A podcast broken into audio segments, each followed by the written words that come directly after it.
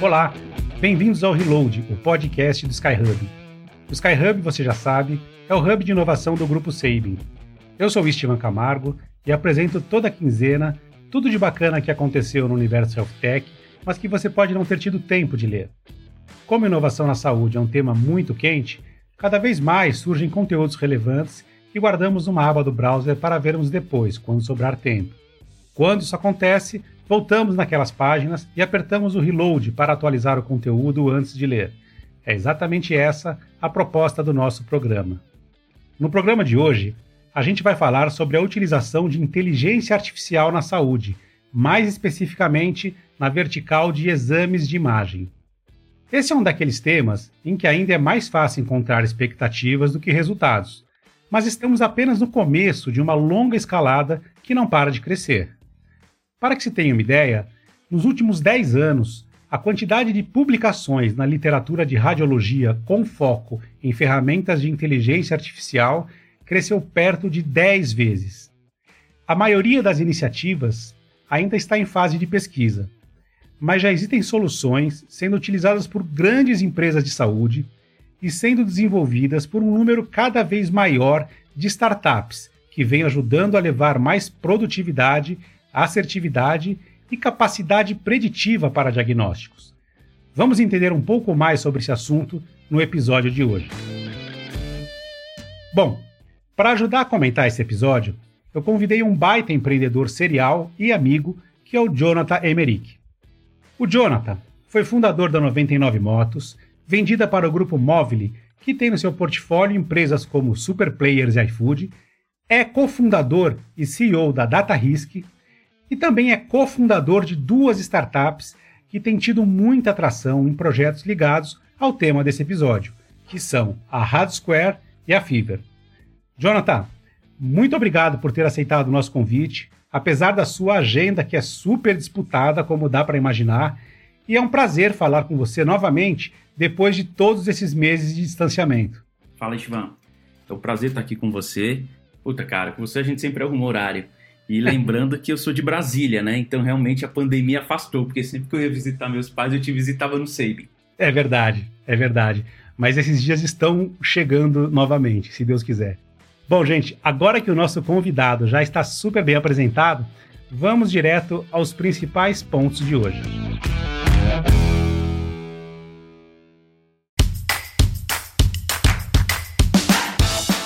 Jonathan, antes da gente mergulhar no assunto, Conta um pouco do que fazem a Rad Square e a Fever e para quem essas empresas já trabalharam. Bacana. Cara, a Rad Square ela é uma startup de tecnologia, né, com foco na área médica, em especial na área de imagens, tá? A gente é a primeira spin-off do Hospital Albert Einstein. A gente começou lá dentro com uma pesquisa, uma pesquisa científica junto com, com um dos meus sócios, Felipe Tancredi, que era pesquisador na área de imagens do hospital. Eu, na minha tese de doutorado, buscando um tema, acabamos nos encontrando, nos tornamos amigos, e daí surgiu a ideia que, na época, a parte de inovação do Einstein olhou e falou: Isso aqui pode virar uma empresa. E aí se tornou a primeira spin-off do Hospital Albert Einstein. Tá? Então, o trabalho tem produtos na trabalham com imagens médicas, tá? Em especial, posso falar de dois aqui.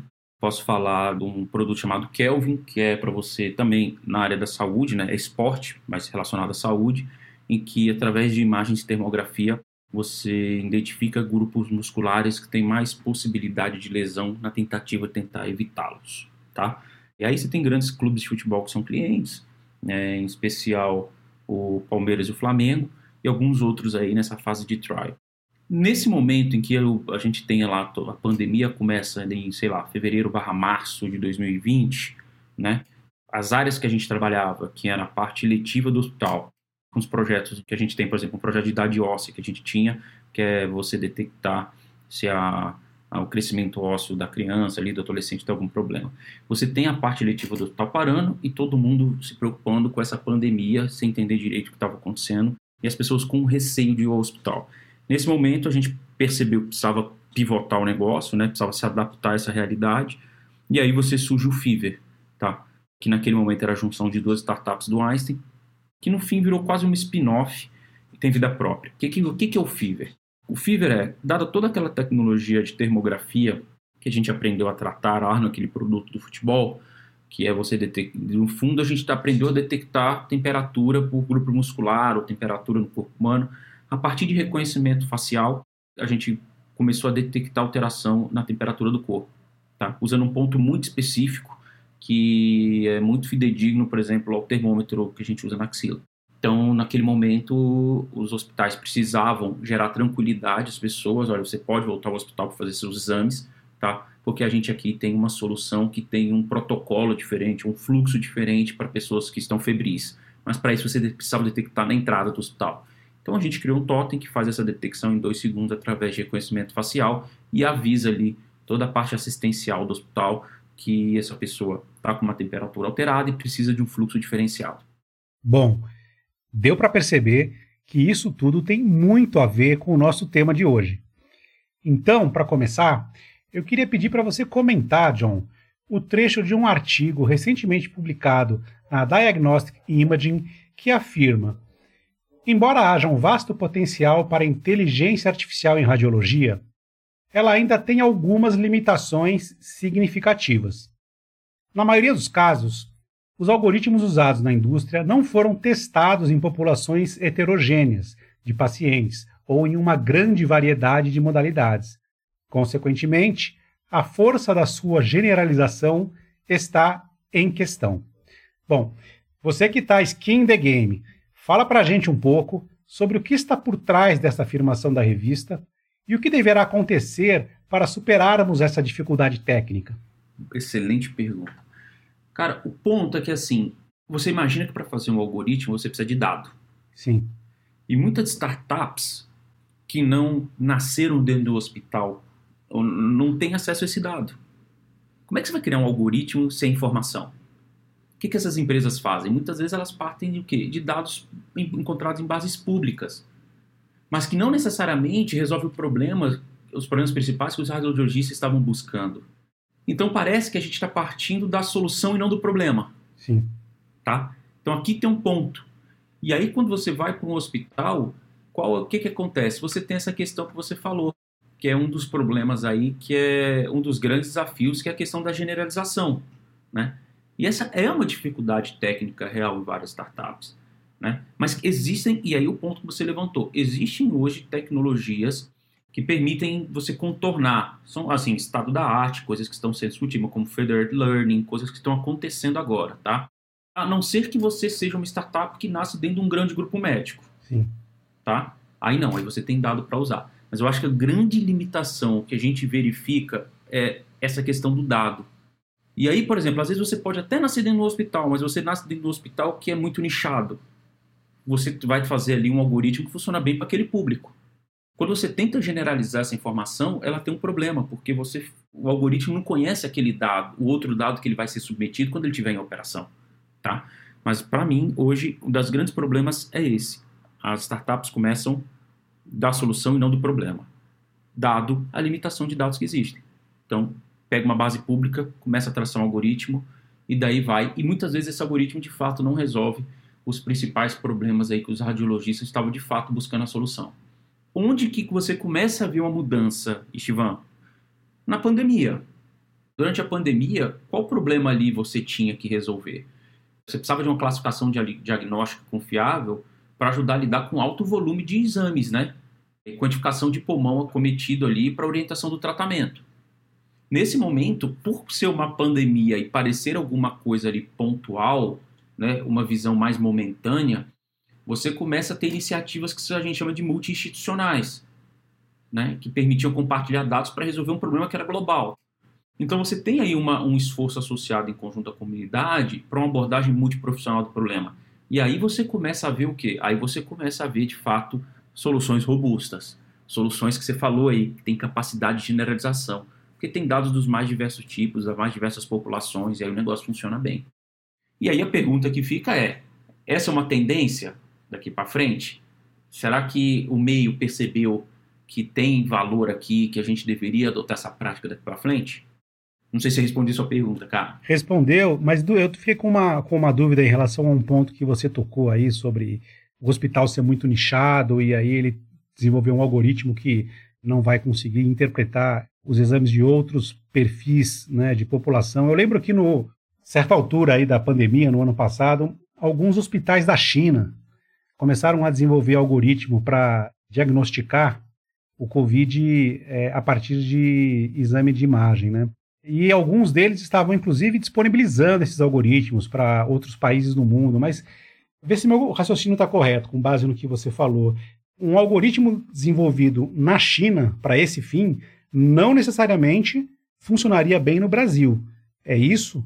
Eu acho que talvez, porque exemplo, aqui a gente está falando de pulmão.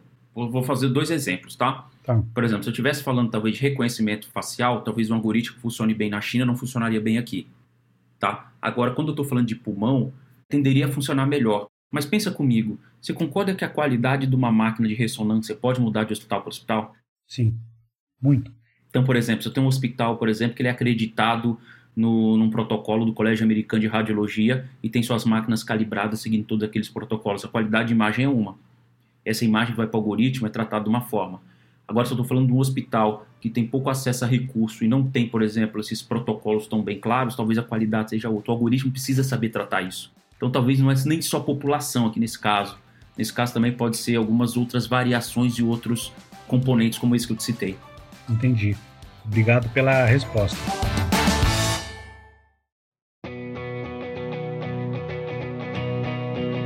Voltando para a Diagnostic Imaging, a revista ainda afirma nessa mesma reportagem, John, que não são apenas desafios técnicos como esse que você falou que nós temos pela frente, mas também de outras naturezas, e ele exemplifica, né?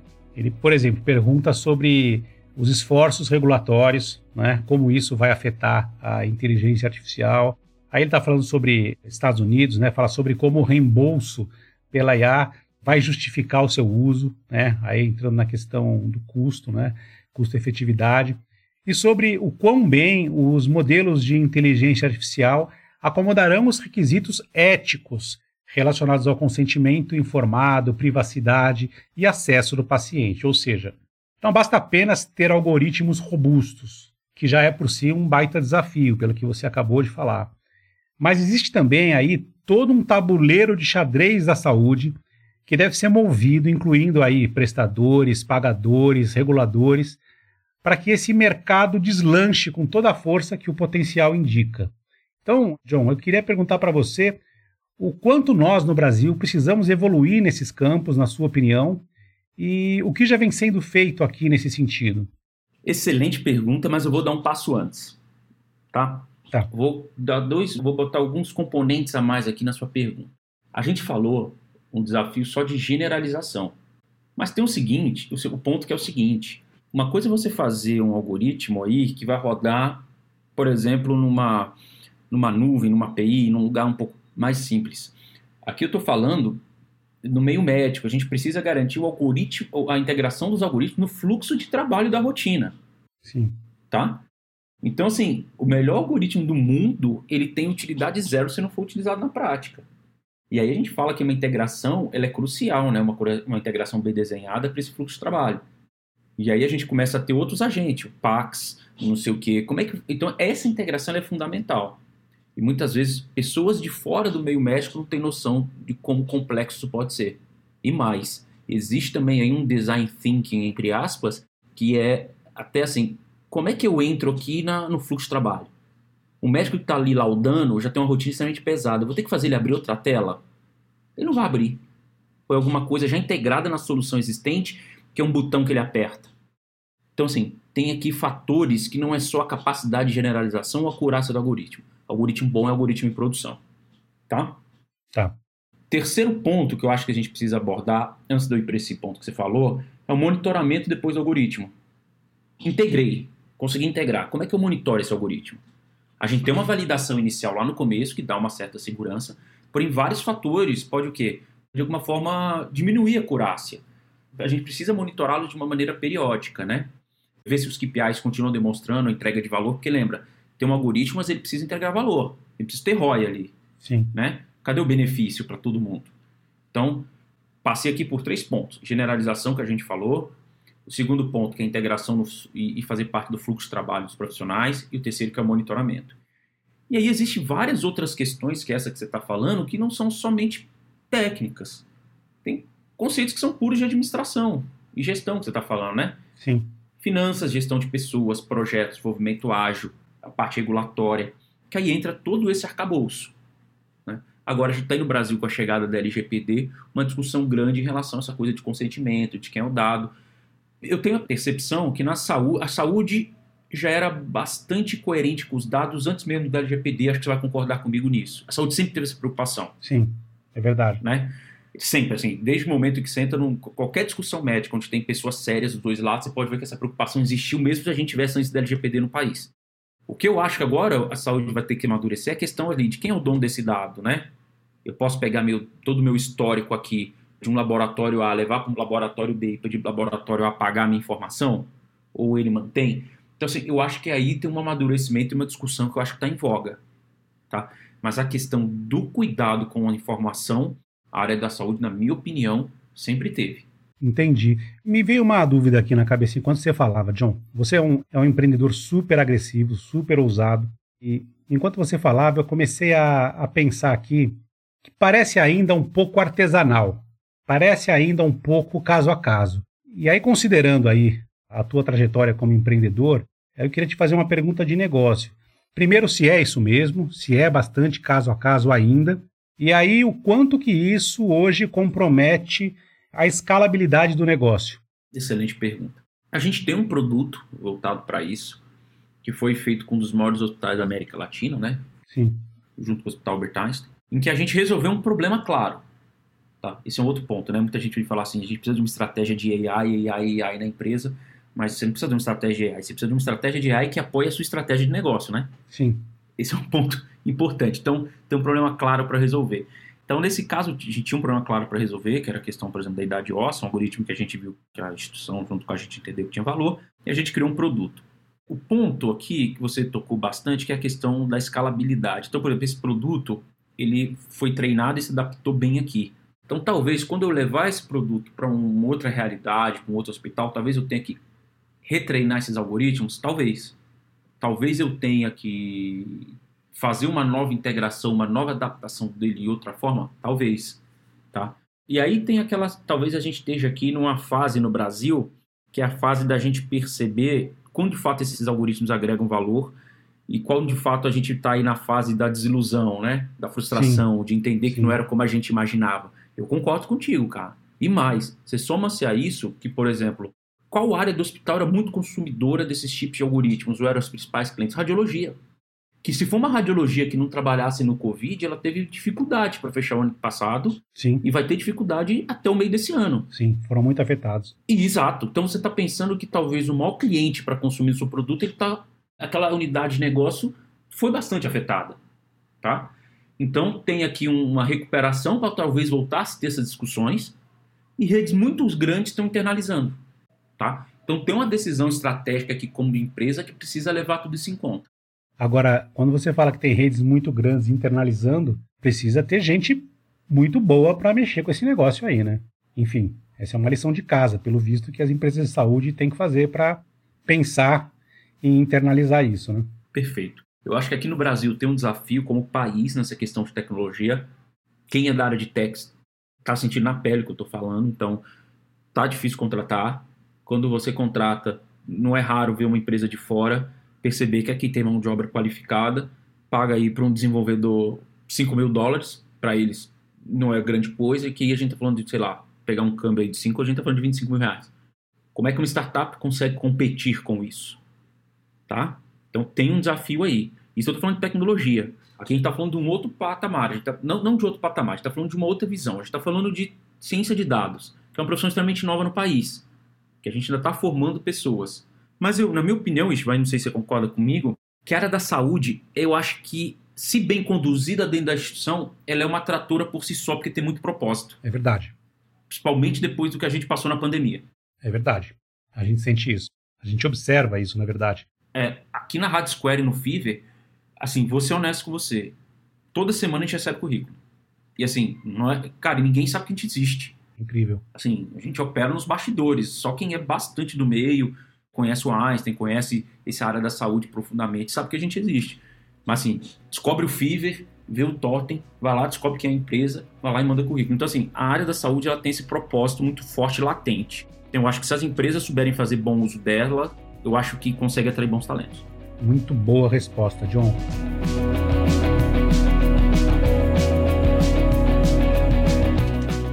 Cara, vontade de ficar falando aqui mais tempo, mas já estamos chegando aí na, na reta final.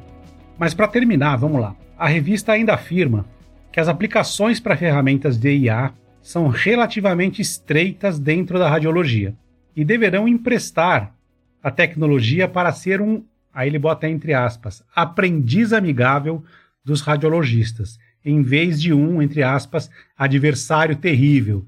Né? Isso, de certa forma, refuta é, aquela suspeita de alguns de que o papel do radiologista estaria ameaçado pela inteligência artificial. Né?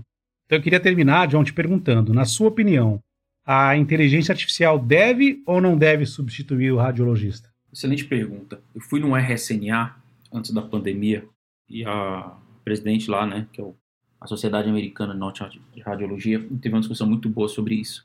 E na verdade, essa não é só uma discussão na saúde, essa é uma discussão global. Como é que homens e máquinas vão existir juntas? Certo? Porque tem coisas que a máquina faz melhor que o ser humano, tem coisas que não. Você reproduzir a capacidade cognitiva do ser humano é muito dura, não é algo trivial. Por exemplo, estou falando com você aqui hoje. Se, você, se a gente fosse fazer essa gravação amanhã e eu tivesse rouco, você ainda saberia que é o Jonathan. Para uma máquina, talvez já seja difícil discernir. Entendi. Então, assim, essa capacidade cognitiva ela não é trivial de responder. Na área da saúde, isso é um pouco mais complicado, porque a gente está mexendo com vidas, tá? Então, assim, eu acho que tem uma jornada juntos. E uma provocação que eu deixo é assim, ó. Se todas as pessoas do mundo, até das regiões mais simples e afastadas, pudessem ter acesso a um exame por imagem, nós teríamos radiologistas suficientes para lodar no mundo? Não. Não. Não teríamos. Já te respondo. Então, assim, a coexistência é inevitável, mas da máquina, de alguma forma, auxiliando o radiologista.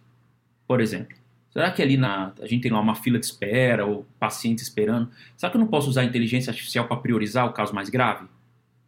na hora que o radiologista acabou de chegar, está mais cansado, ao invés de ser no final ali numa lista que não tem inteligência ali. Então, assim, tem aí um papel da máquina e sim, ela pode coexistir e sim, ela tem que apoiar o ser humano. Então, eu acho que tem um desafio grande aqui, mas não é só a gente na área da saúde, é a gente como planeta, como nação. Sim. Vou fazer uma última pergunta aqui que veio na minha cabeça já no finalzinho do programa. Eu tenho visto algumas aplicações, mas não de imagem, de voz. É, voz é dado. Né? Você tem acompanhado esse movimento também, João? Tenho sim. A gente, pô, até é bom você ter tocado nisso aqui na Rádio Square. Quando você vai tratar com dados de ser humano no contexto da saúde, você precisa da aprovação do comitê de ética. Sim. Tá. A gente aprovou aqui no comitê de ética um estudo que a gente está fazendo para ter três dimensões: voz e dois tipos de imagens para pacientes com depressão/barra transtornos mentais. Tá? Então a gente tem autorização do comitê de ética, dado a assinatura do termo de consentimento pelo paciente, de capturar essa informação para a gente trabalhar no desenvolvimento de algoritmos. Tá? Existe uma base pública, pela acho que é a Universidade do, da Carolina do Sul, mas são pacientes com a língua inglesa. Né? A teoria envolvida é que você tem muita informação na voz, que é um, um sinal complexo, porque eu posso estar aqui. Será que quando eu estou deprimido eu tenho mais pausas? Minhas pausas são mais longas? eu mudo minha entonação, tudo isso está refletido na sua voz. E a máquina pode capturar isso com muita facilidade. Então, sim, existe pesquisas disso, tá? A gente está entrando nisso, mas assim, com foco no na saúde mental. Que, que eu acho? Acho não, né? Eu realmente acredito nisso. Aí é muito propósito, tá? Durante a pandemia, muitos de nós, ou pessoas muito próximas, tiveram muitos problemas relacionados à saúde mental. O mundo precisou parar e se trancar do dia para noite. Então, na próxima década, eu acho que a gente aprendeu o quanto isso pode ser incapacitante, o quanto vai precisar atacar esse problema. E eu acho que outras dimensões são importantes. Não só o texto do Twitter, onde se usava, tem muita pesquisa assim, mas também a voz, uma imagem RGB, uma imagem de termografia. Então, assim, eu gosto muito desse assunto, porque eu acredito muito nisso, Richman. Uau! Esse é um tema daqueles que estão longe do fim, mas enfim, por hoje a gente precisa parar por aqui. Eu quero te agradecer mais uma vez pela sua participação. Quero dizer que você é um dos empreendedores mais preparados que eu conheço para lidar com desafios grandes. E eu digo isso porque empreendedor de sucesso tem que ser atirado. Né? E o John deu sinais de ser atirado desde quando nós fomos jantar num restaurante muito bacana em Brasília. Verdade. Nas margens do lago, você deve estar lembrando. E no meio do jantar, aquele calor de Brasília, ele perguntou se eu duvidava que ele fosse até o deck do restaurante e desse um mergulho no lago ali mesmo, de roupa, na frente de todo mundo. Então ele levantou da mesa, com toda elegância, foi lá e fez o que prometeu. Mergulhou no lago à noite, voltou para a mesa todo encharcado, sentou e continuamos conversando a noite inteira com os garçons todos olhando para ele sem entender é o que Puta, tinha boa acontecido. E no dia seguinte eu falei assim, cara, o Wilson deve estar tá achando que eu sou um maluco. A primeira coisa que eu acordei foi mandar um WhatsApp, falei, cara, sou eu, viu? Desculpa aí. Não, maluco nada. Naquele, naquele dia, naquela noite, eu fiquei seu fã. Então, cara, não vejo a hora passar, não vejo o dia em que essas restrições diminuam para que você possa voltar aí para Brasília, visitar a tua família e passe lá na nossa sede no, no Sabin para conhecer o Sky Hub, cara. Um abração para você. Obrigado, Istivan, pelo convite, cara. Gosto muito de você, a recíproca é verdadeira. Conte sempre comigo se você precisar. Cara, e muito orgulho do Save, de tudo que vocês estão construindo, inclusive por ser uma empresa de Brasília. Show. Dicionário. Ao contrário. O dicionário ao contrário, você já sabe, é um quadro onde a gente fala o que não significam certos termos que caíram no gosto popular, mas que muitas vezes são usados de forma indiscriminada. E a palavra de hoje é persona. O que não significa persona? Persona não significa público-alvo. Persona também não significa segmento de mercado. Persona é um conceito muito mais específico ao definir uma persona, uma empresa traça quais as características individuais do seu cliente ideal, o que inclui seus sonhos, desejos, desafios, frustrações. Assim, sempre que alguém se referir a características demográficas, comportamentais e socioeconômicas de um grupo de clientes, ele não estará se referindo a personas. Nesse caso, ele estará mesmo é falando do público-alvo da empresa. Beleza? Esse foi mais um episódio do Reload, o podcast do Skyhub. Vamos nos encontrar daqui a 15 dias com mais novidades sobre o universo Health Tech para te deixar a par da sobrecarga de notícias que estão invadindo seu browser. Valeu!